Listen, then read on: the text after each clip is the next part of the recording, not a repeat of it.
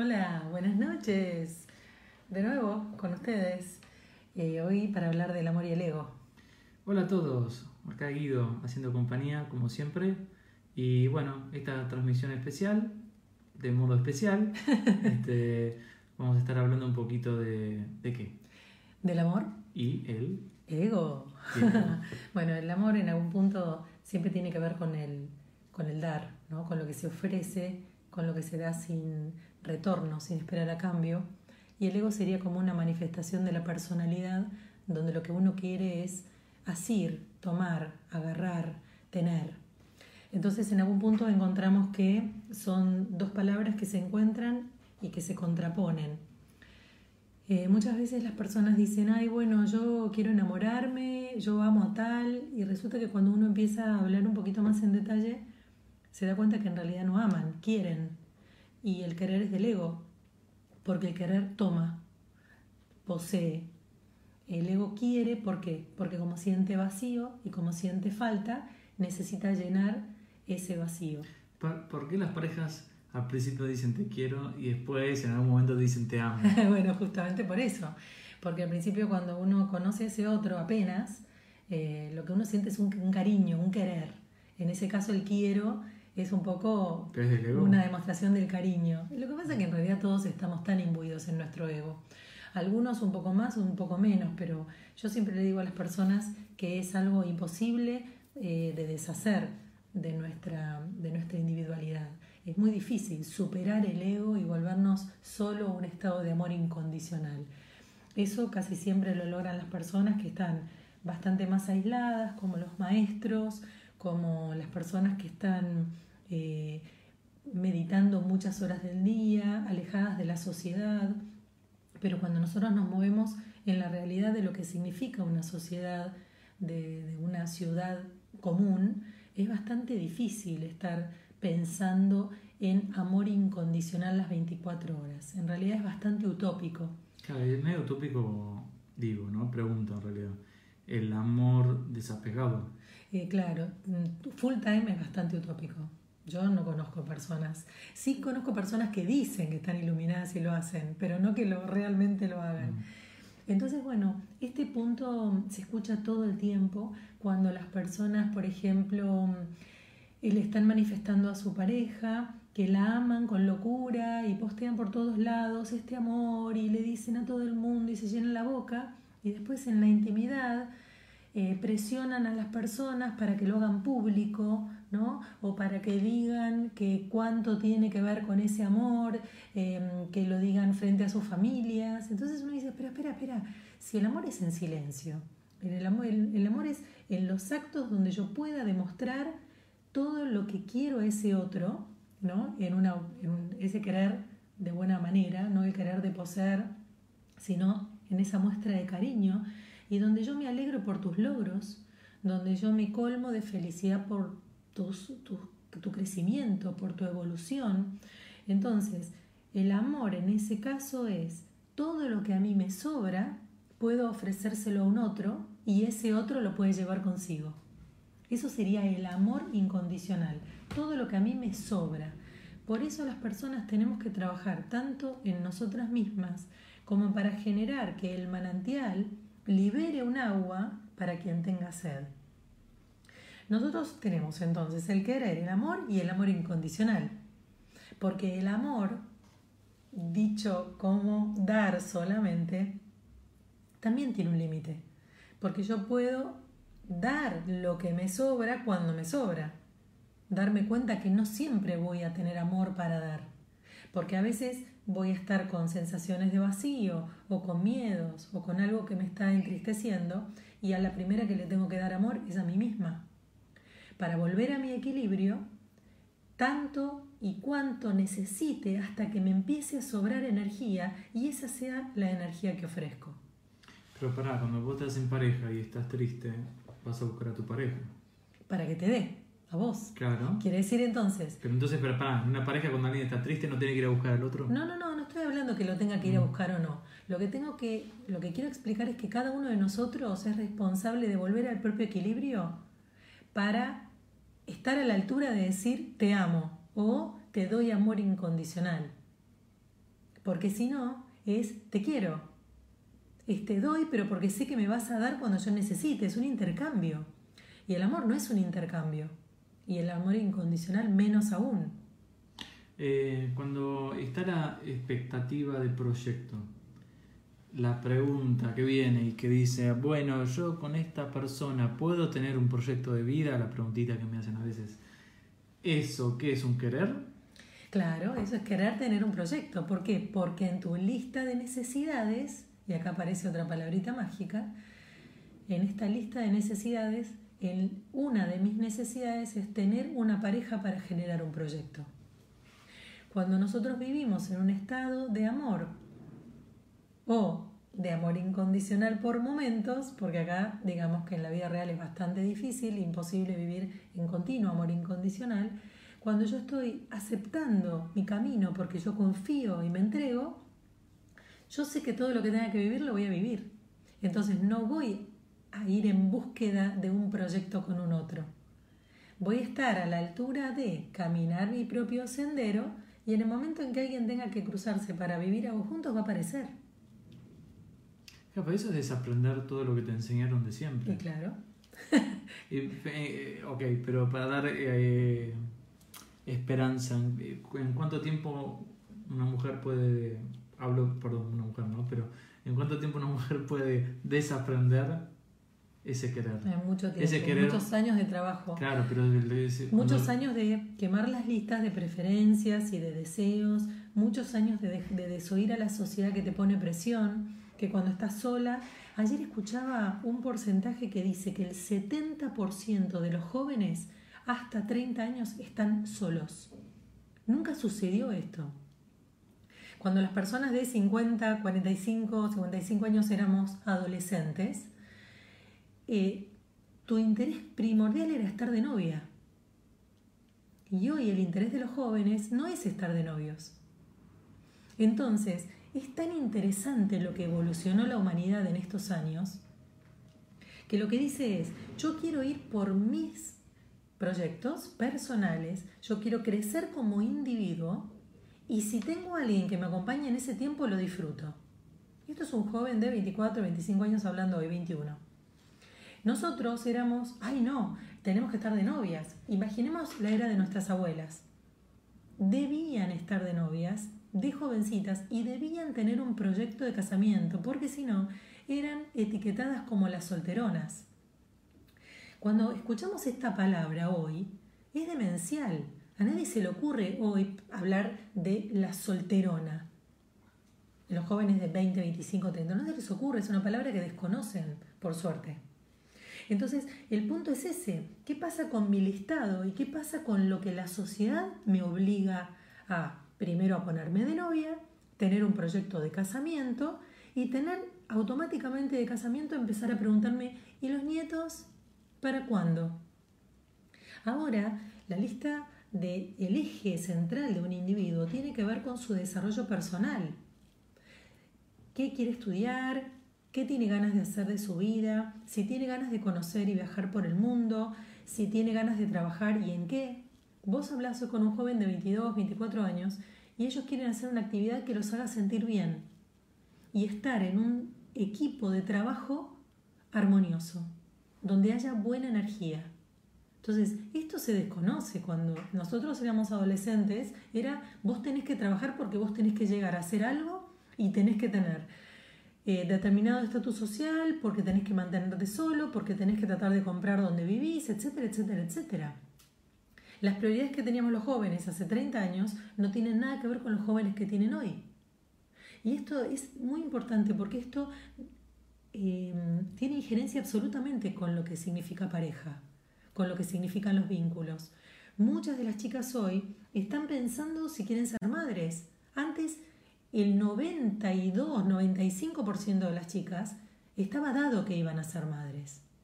Entonces, después encontrás las personas que se desquician porque se les complica algo, se desquician porque no tienen novio, entonces empiezan a crear cuadros imaginarios con novios virtuales para mostrarle a la sociedad que están acompañados. Entonces, todo se desvirtuó. ¿Por qué? Porque hay que decirle a la sociedad lo que la sociedad quiere escuchar. Pero la sociedad quiere escuchar eso. Quiere escuchar que todo el mundo está en compañía. ¿Cómo vas a estar sola? Y, hay que preguntárselo a los mandatos que se generaron en la sociedad hace 50, 40 y 30 años. Mm. Que hoy se están rompiendo de una manera, pero absoluta, por suerte. Y donde hoy un joven no tiene ningún problema de estar solo. Pero anda a preguntarle a una persona de 45, 50, 60, 60 no, porque ya dan la vuelta y se dan cuenta que están solas y muy bien. Pero una persona de 35, 40, 45 está angustiada si no está en compañía. Son las personas que vienen a verme y me dicen que están solas y vienen a hacer algún tipo de terapia para ver si pueden dejar de estarlo.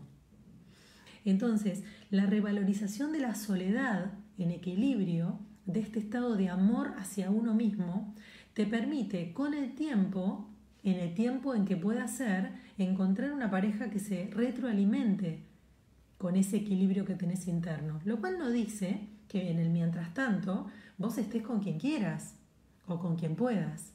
Eh, había, ahora hay muchas opciones para estar en compañía.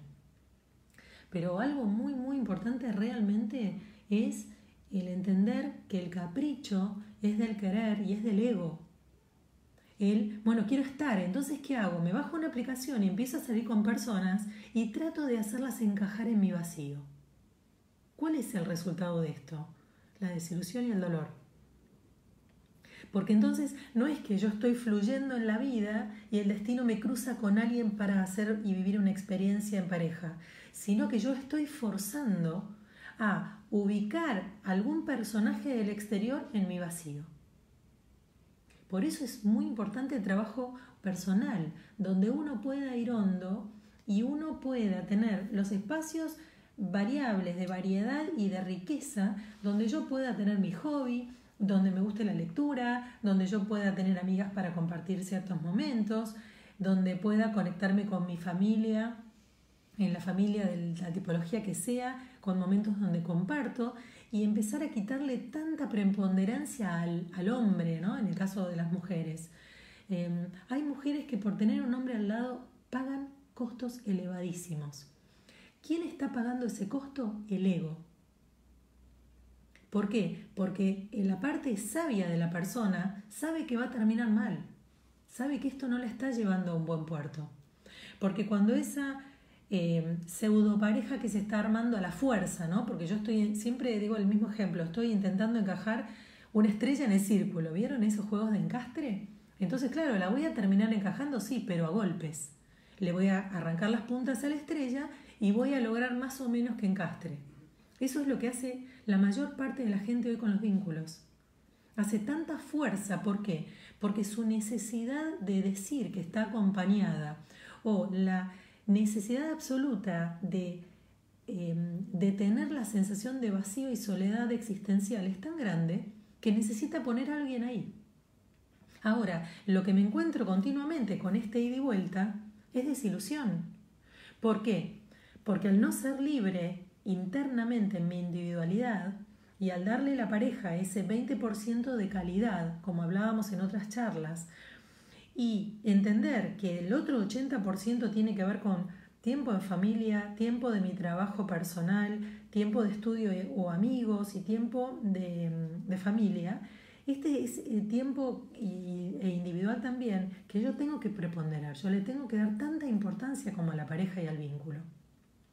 ¿Por qué? Porque es lo que a mí me garantiza no caer en una desilusión espantosa y entender que los procesos de a dos se van retroalimentando y van creciendo en el tiempo. Hay algo muy importante que hasta ahora no hablamos tanto que tiene que ver con el crecimiento de las personas que están en una pareja. Porque imaginemos una pareja que se encuentra y empieza a estar juntas a los 26 años de ella y a los 29 de él. Imaginen esa persona lo que va a crecer, porque a los 25 o 26 años recién está saliendo a un trabajo nuevo, recién estás encontrando em, tu experiencia con un otro, tanto tu mujer como tu hombre, en caso de cada uno, están muy maduros, están madurando en pareja, están aprendiendo a compartir y les están pasando individualmente un montón de cosas y estímulos que hacen que crezcan de por sí, cada uno dentro de su sistema, amén de lo que después va a hacer crecer de a dos. Si pensamos en esta complejidad, entonces entendemos que en esta cadena, ¿no? donde dos engranajes, donde dos eslabones, mejor dicho, hacen intersección y se unen, yo no puedo olvidar que cada eslabón en sí mismo es individual y que a cada eslabón le van sucediendo cosas. Por ejemplo, que alguna de las dos personas puede tener un familiar enfermo que le lleve muchísimo tiempo de cuidado y donde la mirada de esa persona salga de la pareja. ¿Por qué? Porque tiene un familiar allegado muy grave. Si la otra persona no tiene el suficiente amor incondicional en ese caso de entender que esta pareja ¿no? que tiene necesita poner energía fuera de ese vínculo, o también esto sucede cuando nace un bebé, por ejemplo, que la mujer tiene que sacar de energía, muchísima energía de esa pareja para ponérsela al bebé y para poder llevarse al equilibrio nuevamente porque está agotada. Si el hombre no tiene la generosidad de entender esto, lo que va a empezar a hacer es a tironear a la mujer.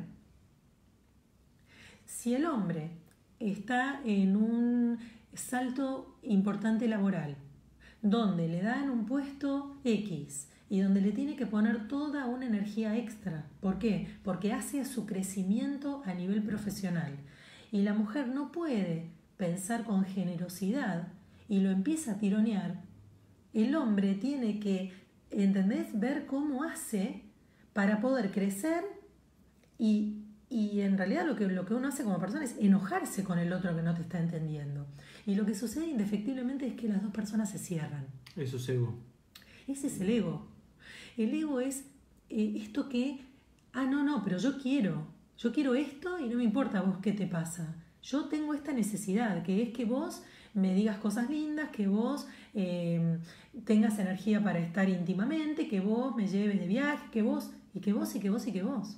Y el otro, en realidad, tiene la misma energía vital que tenía siempre, pero con una exigencia y un estímulo externo superior. Acá hay una pregunta que dice, hola Claudia, te hago una pregunta. ¿Qué pasa si mi proyecto de vida no va al mismo tiempo que mi pareja? Entonces, ¿no hay amor incondicional? ¿Qué hay? ¿O qué es entonces? Bueno, en este caso es un poquito lo que yo estaba explicando. Los proyectos de las personas es casi imposible que coincidan, porque las oportunidades individuales, muy bien lo dice la frase, son individuales, son personales. Tenemos dos personas con sus núcleos familiares, con sus grupos de amistades y con su trabajo individual, ¿no? O con el estudio. ¿Cómo podemos pensar siquiera que dos personas crezcan juntas en la vida continuamente? Es imposible. ¿Por qué? Porque las oportunidades laborales van a ser individuales, porque los eh, movimientos de, dentro del sistema de cada uno familiares son particulares y así el resto. Entonces, imaginemos que las parejas que perpetúan en las décadas, que están 40 años juntas, son aquellas que han sido lo suficientemente flexibles para dejar que el otro creciera y se le fuera alejando y después pudo hacer el clic y crecer él. Después él siguió creciendo y ella lo dejó y después creció y superó. Y así se van emparentando a medida que crecen juntos. O sea que es normal que haya un, fuera de tiempo. Un, desfasaje. Es absolutamente lo lógico. Entonces, si los egos de esa pareja son lo suficientemente atenuados y flexibles como para acompañar al otro, lo que van a hacer es alegrarse por los proyectos e ir acompañándose a medida que cada uno crece individualmente en pareja. Ese es el concepto que uno tiene que internalizar para darse cuenta que uno tiene que correrse del lugar individual donde quiere arrastrar al otro a lo que le está sucediendo a uno. El otro día llegó a consulta un hombre, un chico que debe tener 40 y pico de años, entre 40 y 42, que estaba esperando su tercer hijo y lo que me decía es que la mujer que ahora estaba embarazada quería volver a trabajar. Él la había conocido muy independiente, trabajando en una, corporativa, en una corporación muy importante, se había enamorado de esa mujer, pero ahora que estaba esperando su tercer hijo, él pretendía que ella estuviera en su casa cuidando al resto de, su familia y esperando, gestando y tejiendo a su tercer hijo. La chica se le estaba cambiando bastante el humor y estaba bastante intolerante con todo. ¿Por qué? Porque había todo un aspecto profesional de ella que se estaba empastando, que no tenía salida, que su energía no se podía dirigir hacia ese punto y se estaba frustrando mucho por ser solo madre. Entonces, lo que hablé con él es, que él tiene que ayudarla, tiene que incentivarla y tiene que transmitirle lo que la está admirando. Que a pesar de ser madre, ella estaba ahora trabajando dos o tres veces por semana en lo que a ella le gustaba. Porque su aspecto profesional le estaba devolviendo su pasión, sus ganas de. Y ahí él pudo correrse de su ego y darse cuenta, me dice, claro, lo que me estás diciendo vos es que yo estoy teniendo una visión machista. Y le digo, sí, porque vos estás esperando que tu mujer ahora se olvide de su aspecto profesional y solo se dedique a criar a tus hijos. Y eso es muy egoísta de tu parte.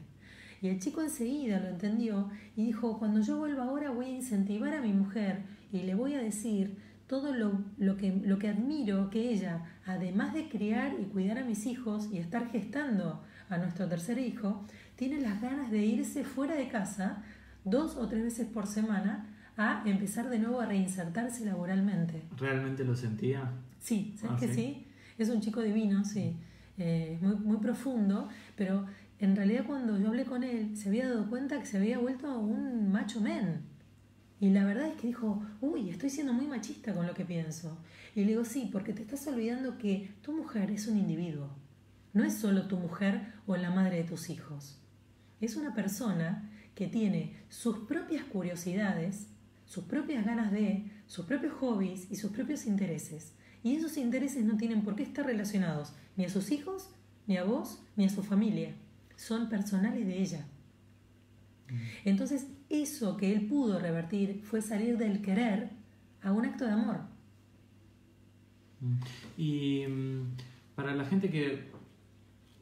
¿Cómo te das cuenta cuando empezás a conocer a alguien? ¿Cómo te das cuenta si va por el lado del amor o por el lado del ego. ¿Hay como señales? Lo que pasa es que al principio es muy poquito lo que vos puedas sentir no, pero ponele, ponele dos, tres meses. Dos, tres meses, donde más o menos tenés una idea de la persona. Dos, tres meses. Lo que pasa es que cuando una persona empieza a decir cosas y después las pone en acción, vos te das cuenta cuál es el interés de compartir con vos. Un interés porque si le estás contando algún proyecto personal se alegra por vos, porque suponete, ahora yo recibo muchas, eh, muchas consultas de jóvenes, ¿no? De 27 años. Y ahora los jóvenes estilan mucho irse de viaje. Y vos te das cuenta cuando sus parejas se alegran, aunque se vayan tres meses afuera, confiando en que el amor de ellos va a ser tan importante que va a estar bueno que el otro se vaya tres meses, porque van a seguir conectados desde cariño. Entonces, o si no, otras parejas que lo que hacen es tironear y empezar a armar toda una suerte de, de sinsabores y de peleas. ¿Por qué? Porque lo que quieren es que el otro se quede al lado de ellos. Igual a frustración, porque el que pensaba irse tres meses afuera a hacer una experiencia de vida se tiene que quedar por su pareja, empieza a sumar frustración y empieza a sumar resentimiento con su pareja. Entonces es muy importante que tengamos este concepto de que en una pareja donde hay verdadero amor, por supuesto que hay individualidad, pero tiene que haber el menor ego posible. Tiene, tenemos que disminuir nuestra mirada egoica lo más posible. Siempre va a haber algo, porque somos seres en algún punto caprichosos y que buscamos hoy por hoy más que nunca eh, la autosatisfacción. Entonces la autosatisfacción en, realidad es quiero darme lo que necesito. Y bueno, en ese quiero darme lo que necesito, si tengo ganas de ver al muchacho con el que estoy saliendo, lo voy a llamar y si no viene, le voy a hacer un escándalo. O la próxima vez que él me invite, le voy a decir que no.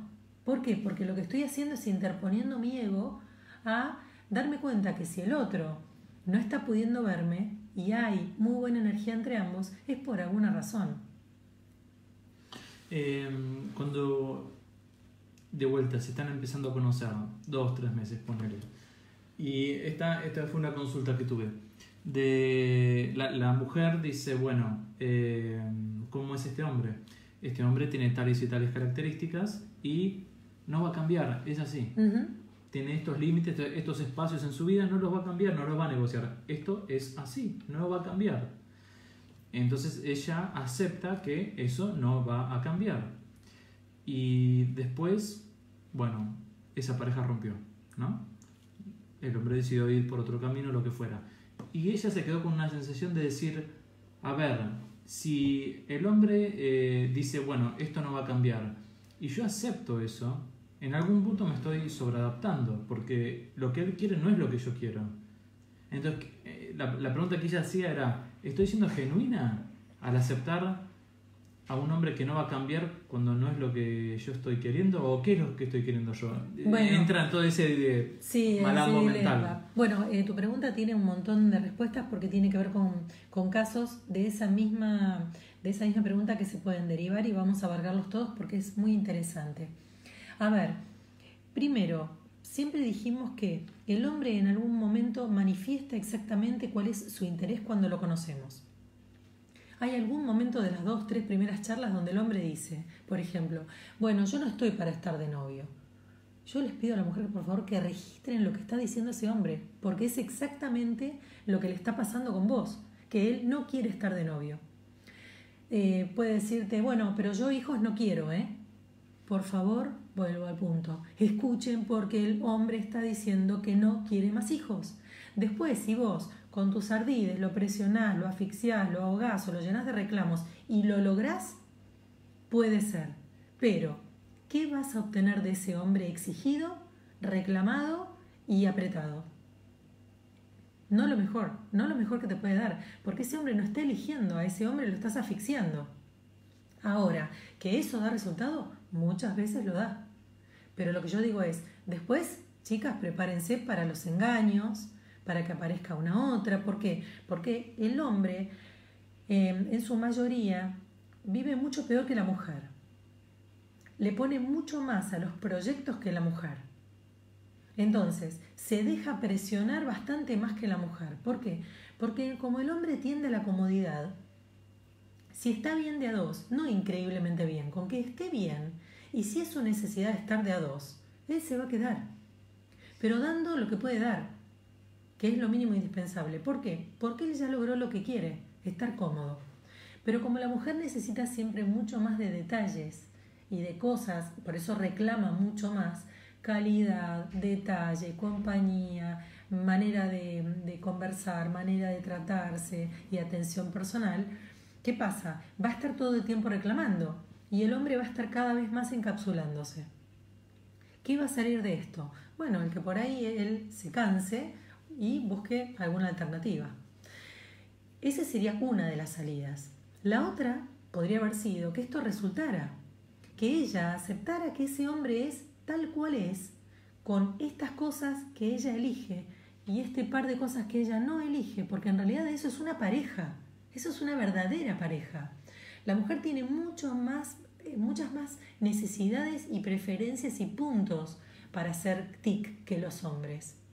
El hombre es muy básico, el hombre más o menos la mujer le tiene que gustar y no le tiene que romper la paciencia y ahí ya más o menos está.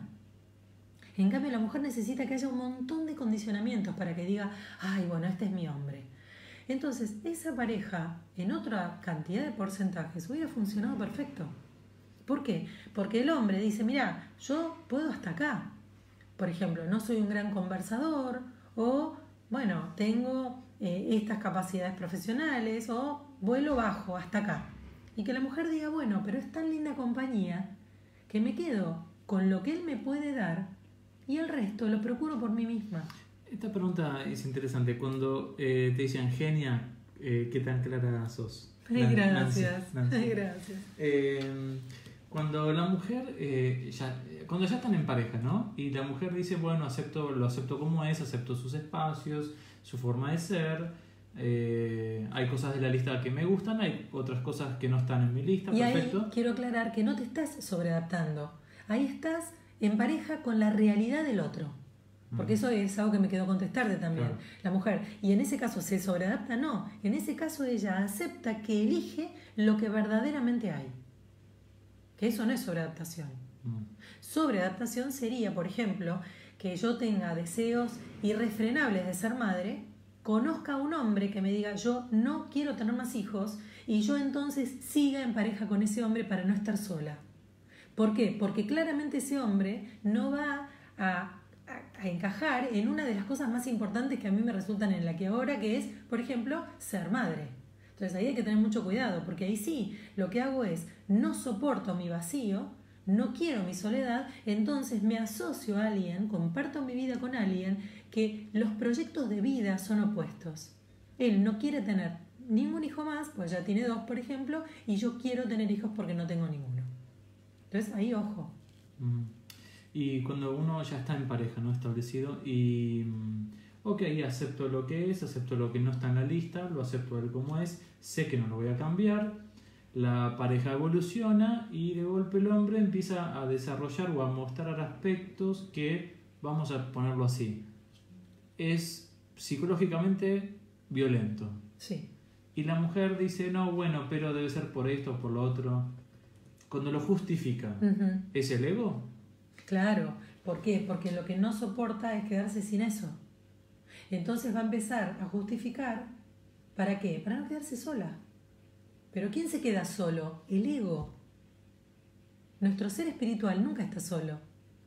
Pero nuestro ser egoico, nuestro ser existencial básico, terreno, sí. Entonces, nuestro aspecto psicológico es el que se puede quedar solo o no. Pero nuestro aspecto álmico, el espiritual, el trascendente, nunca está solo. Cuando vos meditas con una persona eh, y la sacás del estado de realidad, que es el estado de frecuencia beta en el que estamos hablando y escuchando todos en este momento, vos podés contestar a mi pregunta a lo que a vos te parece. En cambio, si yo te hago entrar en estado meditativo y entrar en alfa, tu respuesta es totalmente opuesta a la que me habías dicho cuando comenzó la consulta. Y la gente dice, ¿cómo puede ser? Cuando me ¿Qué, papa, ¿Qué significa totalmente opuesta? Totalmente opuesta. Si yo te decía, bueno, ¿vos crees que Federico es el amor de tu vida? Sí. Me dicen, bueno, vamos a meditar. Ok. La persona se pone en un estado de relajación, comienza a conectarse con su ser íntimo, empieza a observar qué es lo que siente el cuerpo y en el pasaje de todo eso, cuando ya está en alfa, que es la segunda frecuencia cerebral, le pregunto, bueno, que voy a contar de 3 a 1 y le voy a poner enfrente a Federico. O casualidad, lo que menos siente la persona por Federico es amor. Y empieza a sentir enojo, rechazo. Y después de un rato, cuando le pregunto, bueno, ¿y ahora qué sentís? No, que puedo estar sin él. Cuando la persona se despierta, no lo puede creer. Porque me dice, ¿cómo puede ser si yo creí que Federico era la luz de mi vida y yo no podía estar con él? Íntimamente respondí que me da lo mismo. Porque la que respondió en el estado de conciencia expandida, en esa frecuencia alfa, es tu ser álmico, tu verdadero saber profundo. En cambio, el que me contestó cuando estábamos charlando era el ego de esa persona. Claro, el ego dice, no, sí, sí, yo lo amo, pero lo amo por miles de intereses, porque no quiero estar sola, porque me conviene en el grupo de amigos que compartimos estar con él y decir que estoy acompañada, porque no soporto ir a un casamiento todo el tiempo sola y que me digan, che, ¿y vos estás en pareja? No, estoy sola hace tres años. Entonces, muchas veces, o porque vivo con Federico y me es más cómodo estar con él, porque si no, no sé qué hacer de mi vida. Entonces, los intereses del ego también condicionan muchísimo la elección de pareja que hay en el aquí y ahora. Que si vos los tenés en tu conciencia profunda y los seguís eligiendo, está perfecto, pero no te engañes. Las personas se quieren engañar a sí mismas para creer, pero en realidad en el fondo de su sentir saben por qué están compartiendo con esta otra persona. Entonces, no hay que caer en el engaño que uno se está haciendo uno mismo de decir, ay no, bueno, porque yo eh, lo elijo, sabiendo que tu fuero íntimo cuando lo ves lo rechazás. O te pone muy nerviosa lo que estás compartiendo con esa persona, porque cada vez estás más lejana, cada vez hay menos para compartir. Y otra cosa que es muy importante, cuando las parejas están juntas a lo largo del tiempo, y acá volvemos al punto de crecimiento, Recordemos que crecemos de manera dispar porque es imposible crecer al mismo tiempo. Lo que va sucediendo que creces vos, te detenés, crezco yo, te alcanzo, tal vez te paso, me detengo, creces vos, me pasás, crezco yo y así va subiendo la escala. El punto es cuando una persona tiene un crecimiento exponencial muy grande y el otro no hace nada para evolucionar, entonces ahí es como encadenar el crecimiento de un árbol.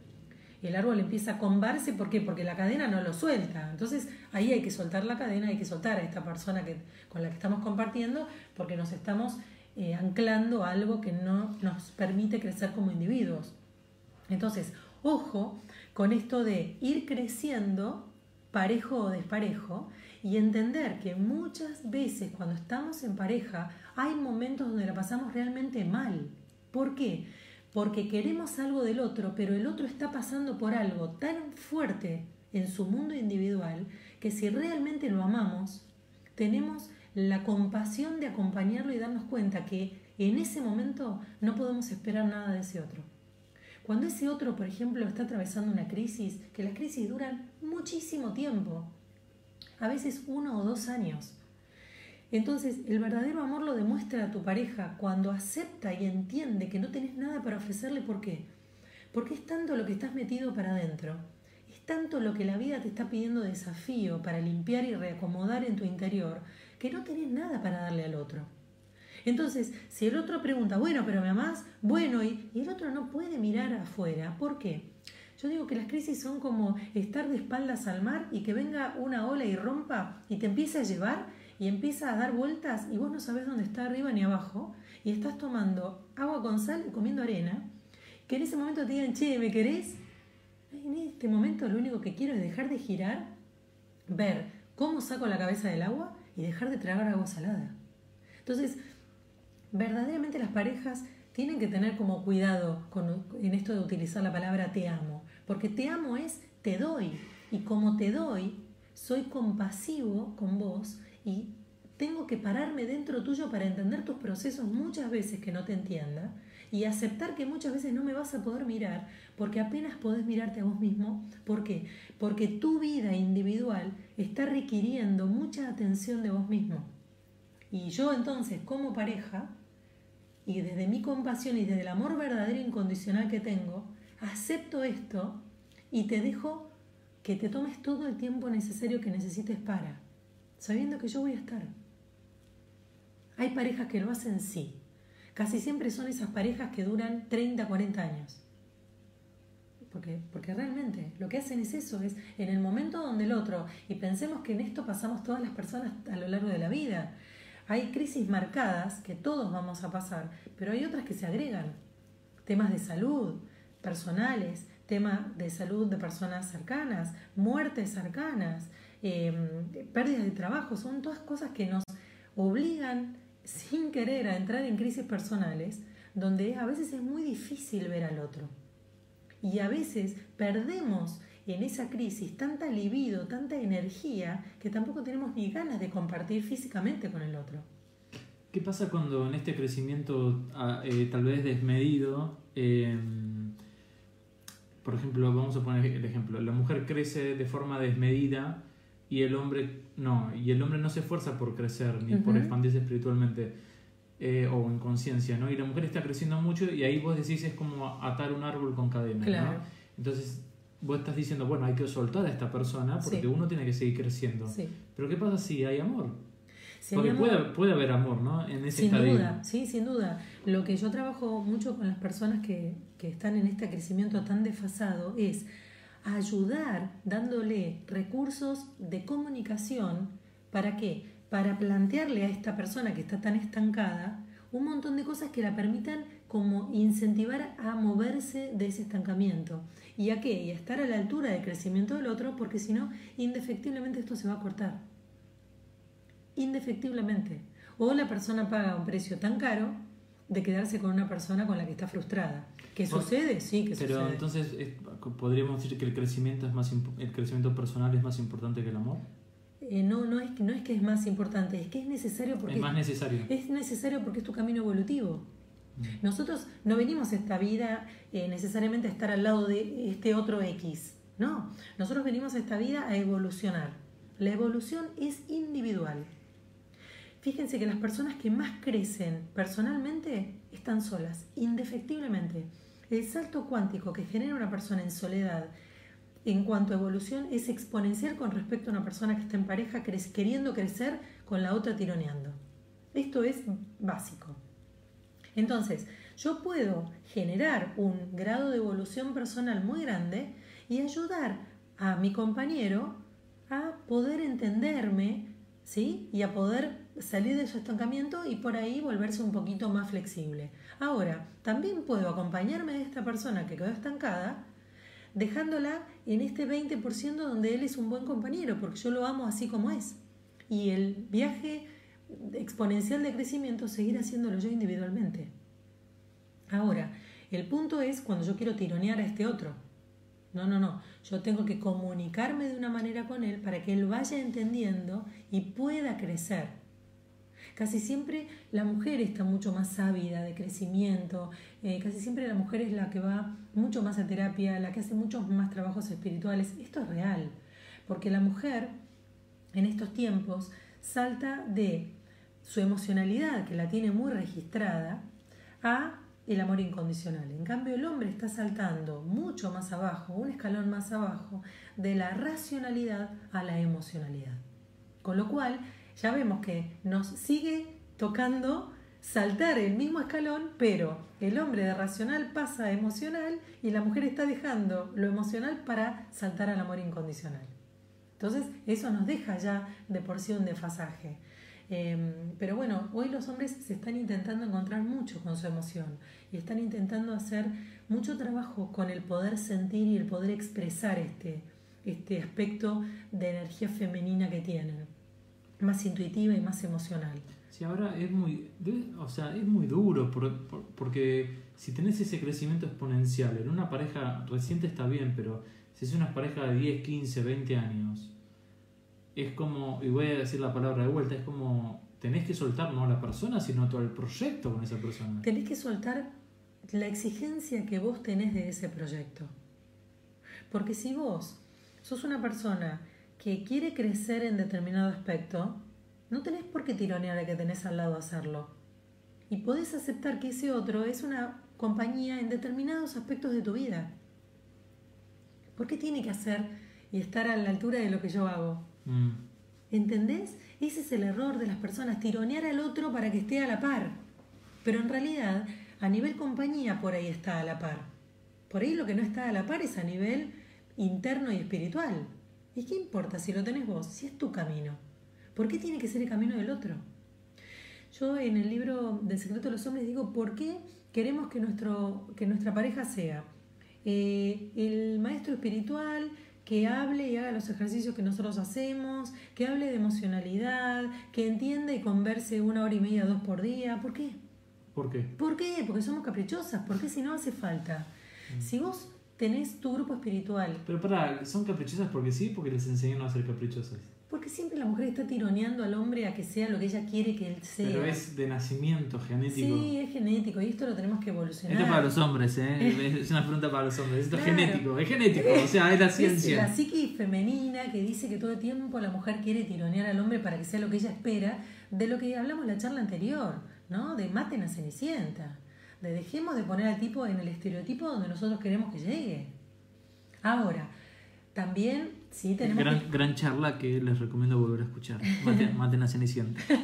Pero sí o sí tenemos que entender que la persona tiene sus propios intereses. Ahora, esos intereses también tienen que... Hay personas que están mirando un partido de fútbol hasta el día que nace su hijo. Bueno, esas personas son el extremo, ¿no? Esos hombres que no largan de ir a la cancha el día donde la mujer pobrecita está teniendo, dando a luz. O sea, yo escuché estos, estas historias y son terribles. Estamos hablando de un hombre donde después de trabajar toda la semana quiere quedarse autista frente a la televisión viendo tenis, handball, natación, fútbol, fútbol, eh, básquet y está todo bien. Dejale ese día del domingo para que vegete y ya está, y encontrate con tus amigas, y encontrate con tus amigas y sus hijos, y hacer un plan más salidor. Las mujeres son más expansivas y los hombres son más eh, encapsulados. Los hombres se amurallan, se meten adentro. Uh, acá tengo a alguien que me dice, a ver, puede existir demasiado amor, pero si la otra persona por su ego está perdiendo a su pareja, ¿cómo haces para decirle que el amor se está acabando o que reaccione? Bueno, eso es interesante porque lo que yo tengo que hacer es conversar con mi pareja de alguna manera para que él entienda mi sentir, no mi reclamo. Porque lo que hacemos en general las mujeres es reclamar. Ay, no, porque vos no estás haciendo esto, porque todo el día y bla, bla, bla, bla. Y el hombre, cuando vos le reclamás, se cierra más. Lo que ahí habría que hacer es, tengo a mi pareja, me siento que esto ya se está por cortar si sigue así, y lo que tengo que hacer es decirle, mira, en el último tiempo estoy sintiendo que estás alejado, puede no ser así, pero necesito que charlemos de esto, porque en mi sentir estamos teniendo proyectos casi disonantes. Vos tenés un proyecto, yo tengo otro, y me parece que así nuestra pareja se está resintiendo y esto tiende a romperse. Esto me pone muy triste, esto me angustia y yo quiero saber qué pensás de esto, qué sentís con respecto a nosotros. Entonces, cuando uno comunica desde el sentir, y para eso les recomiendo que lean mi libro de Los hombres aman con la cabeza, las mujeres con el corazón, que hay todo un recuadro de cómo es la manera de comunicar al otro. Porque una cosa es que yo te diga mi reclamo o lo que yo quiero que hagas. Y el hombre nunca responde bien a esto. Ni el hombre ni los hijos, les aclaro. Sino, ¿cuál es mi sentir con respecto a esto? Cuando uno habla con el corazón en la mano, primero hay que insistir, porque como el otro está acostumbrado a escucharte reclamar, tenés que insistir dos, tres o cuatro veces hasta que el otro entiende que vos no le estás reclamando, sino diciendo cuál es tu sentir con respecto al vínculo. Y que vos estás realmente muy angustiada o estás triste porque empezás a sentir que cada vez están más lejos, empezás a sentir que cada vez es menor el tiempo que comparten. Entonces ver qué le pasa al otro, hablando bien, hablando con el corazón en la mano y esperando que él también hable desde su emoción. Siempre sale algo bueno de una conversación em, que se presenta desde este lugar. Ahora, cuando la mujer busca un momento no adecuado, por ejemplo cuando el hombre está mirando fútbol, o cuando el hombre está puesto metido en su cajita boba, o en su interés personal, o hecho en estado vegetativo, no es un momento para hablarle. Ni cuando están pasando un momento lindo en la comida. Entonces, por fin se fueron a comer afuera, come afuera. Y cuando estén volviendo, ahí planteale algo amorosamente con tu corazón en la mano, diciéndole, mira, ya desde hace unos meses empiezo a sentir que nos estamos alejando. Eh, por supuesto que este es mi sentir, quiero saber cuál es el tuyo, qué estás sintiendo con nuestra pareja, si vos te sentís bien, porque a mí me parece que cada vez estamos más lejos y esto me llena de angustia. Y dejar la charla abierta, ¿no? Y dejar la charla abierta y empezar a escuchar ese otro que pueda hablar también desde el sentir.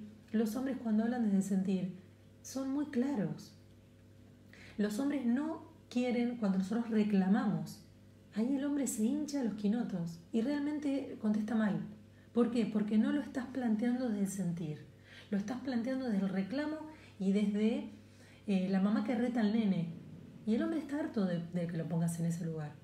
Entonces, realmente cuando yo invito a las personas con las que trabajo a plantear la conversación en el momento adecuado, desde este lugar, siempre salen buenas charlas. Porque los hombres tienen una parte emocional muy interesante, muy clara, no son ningunos tontos y saben perfectamente lo que sienten.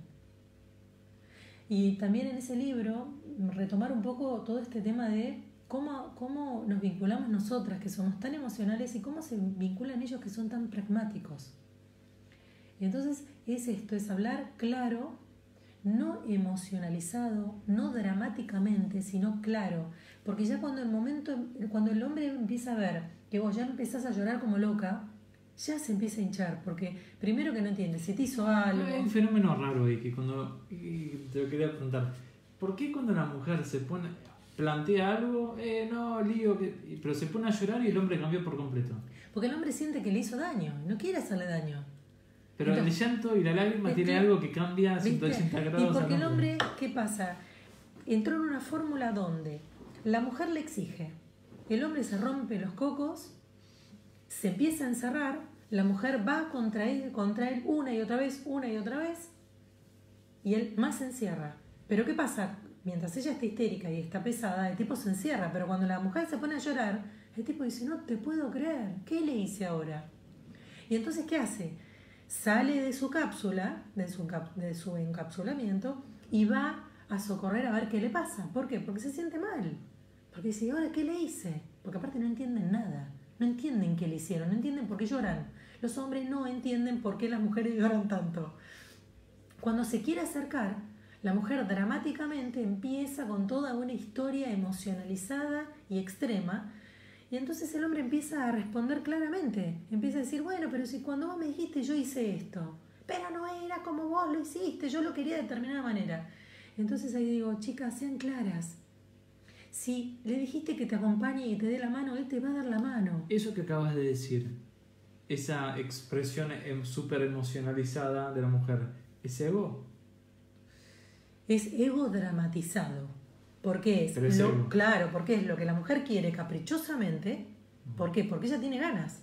Ella quiere que él le diga que la ama frente a las amigas. ¿Por qué? Porque entonces todas las amigas saben que él la ama. Esto es una estupidez galáctica. Yo, escucho muchas historias, claro, vos te reís, pero es, es, increíble. Las mujeres eh, arman escándalo por las redes sociales. Los hombres también, ¿eh? Eso es una cosa que vos te agarrás la cabeza porque decís, eh, chicos, bájense de las redes sociales cuando estén en pareja. Es lo mejor que les puede pasar. Porque se arman unas historias de ego puro, que me pusiste, que no te puse, que me dijiste, que like, que no like, es una cosa demencial. Entonces, ese es el ego. El ego siempre pone en juego a las personas en sociedad, a las personas a la vista de otras. Pero lo importante es lo que generamos con los vínculos en la intimidad. Dejemos de vivir para afuera. Tratemos de entendernos con la persona con la que estamos y dejémosle la oportunidad de que se exprese. Los hombres se expresan claramente, pero ellos son claros. No dan vuelta una vez, una y otra vez como hacemos las mujeres. Que cuando nos volvemos eh, emocionales, somos realmente un rulo y un tormento. Dice, Eli dice, soy un bicho raro, yo no lloro, me pongo modo hielito.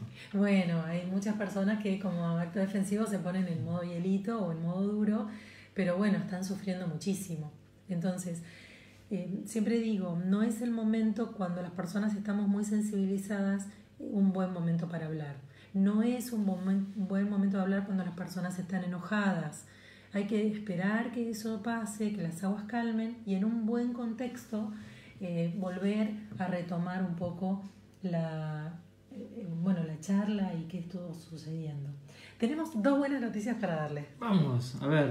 Primero. Primero, la, la, la, frase es, ¿estás preparado para esta aventura? Cha, cha, cha, cha. Bueno, les quiero contar que el 7 de octubre a las 19.30 voy a hacer teatro. Voy a hacer la experiencia vívida de todo el público en vidas pasadas. ¿Qué significa eso exactamente? Eso significa que todas las personas que presencien el espectáculo, que va a ser en el Teatro Centro Cultural San Isidro, en Avenida Libertador, frente a la Catedral de San Isidro, todas las personas que accedan a ese espectáculo, o sea, ese día, ese show, simplemente porque es un teatro, no porque yo voy a hacer un show, todas las personas que presencien esa experiencia van a poder vivenciar viajar a vidas pasadas. ¿No es alucinante? ¿Y cuántas personas entran ahí? 290. ¿290 personas pueden regresionar? Exactamente. Con mi guía, sí. Así que los espero, no se lo pierdan, no se dejen estar. Y esto tiene que ver con el tema pareja también, porque las vidas pasadas tiene que ver con todo. Sí, porque vamos a tocar almas gemelas y todo lo que haga falta. Eh, la primera parte de la experiencia voy a estar conversando con una persona que me va a hacer de pie y que va a ser la representante de las preguntas de las personas eh, que van a poder eh, hacer previos a entrar a la sala. Las que tengan algún tipo de curiosidad van a poder escribir su pregunta y después esta periodista em, va a representar las preguntas del público y después de dar toda la información que haga falta y sea necesaria para la experiencia que van a vivir, 290 personas van a eh, poder hacer la experiencia de vidas pasadas juntas es una experiencia alucinante, se da una mística increíble, es una experiencia transformadora. Cuando la energía se hace en grupo suceden cosas que son increíbles. Realmente esto yo ya lo hice y se los recomiendo. Es muy accesible ir a, compartir conmigo ese día, 7 de octubre, 19.30. Es algo que realmente les recomiendo porque es una experiencia trascendente. Es un antes y un después, ¿no? Es algo que los acerca a una información increíble, el inconsciente les da una información maravillosa, es un viaje experimental a un lugar fascinante, no se lo pierdan, porque lo que se da en grupos tan grandes es una mística increíble. Eh, yo generalmente a mis pacientes les digo que a la hora de vidas pasadas, que están muy intrigados, que en vez de que alguien les cuente la vida pasada, sino que vayan y lo experimenten por sí, mismo. Sí, sí, es fascinante. Este, y cuando se hace en grupo así, tiene una mística increíble, se potencia. de una manera increíble. O sea, eso significa que se potencia, significa que quien le cueste un poquito más entrar en estado de hipnosis, logra entrar. Logra entrar, exactamente, porque eh, cuando los grupos son muy grandes se da un fenómeno de grupo que se llama identificación de tercer tipo, donde esa nube que se está generando energética permite que todos tengan un viaje muy, muy místico, muy interesante. Así que los espero a todos. Y después los invitamos a volver a vernos a, la próxima charla al 3 de septiembre. 3 de septiembre. 3 de septiembre, 2030. No, perdón, perdón. 2 de septiembre, porque es domingo. Ah. Domingo 2 de septiembre, 2030. Eh, lo hacemos un poquitito más largo porque voy a estar una semanita afuera. Así que cuando vuelva, nos volvemos a ver en la próxima charla de el secreto de los hombres. Todavía no les vamos a dar el tema para charlar, pero bueno. Tal vez matemos a Caperucita. Los esperamos. Gracias por estar ahí. Chao, chao.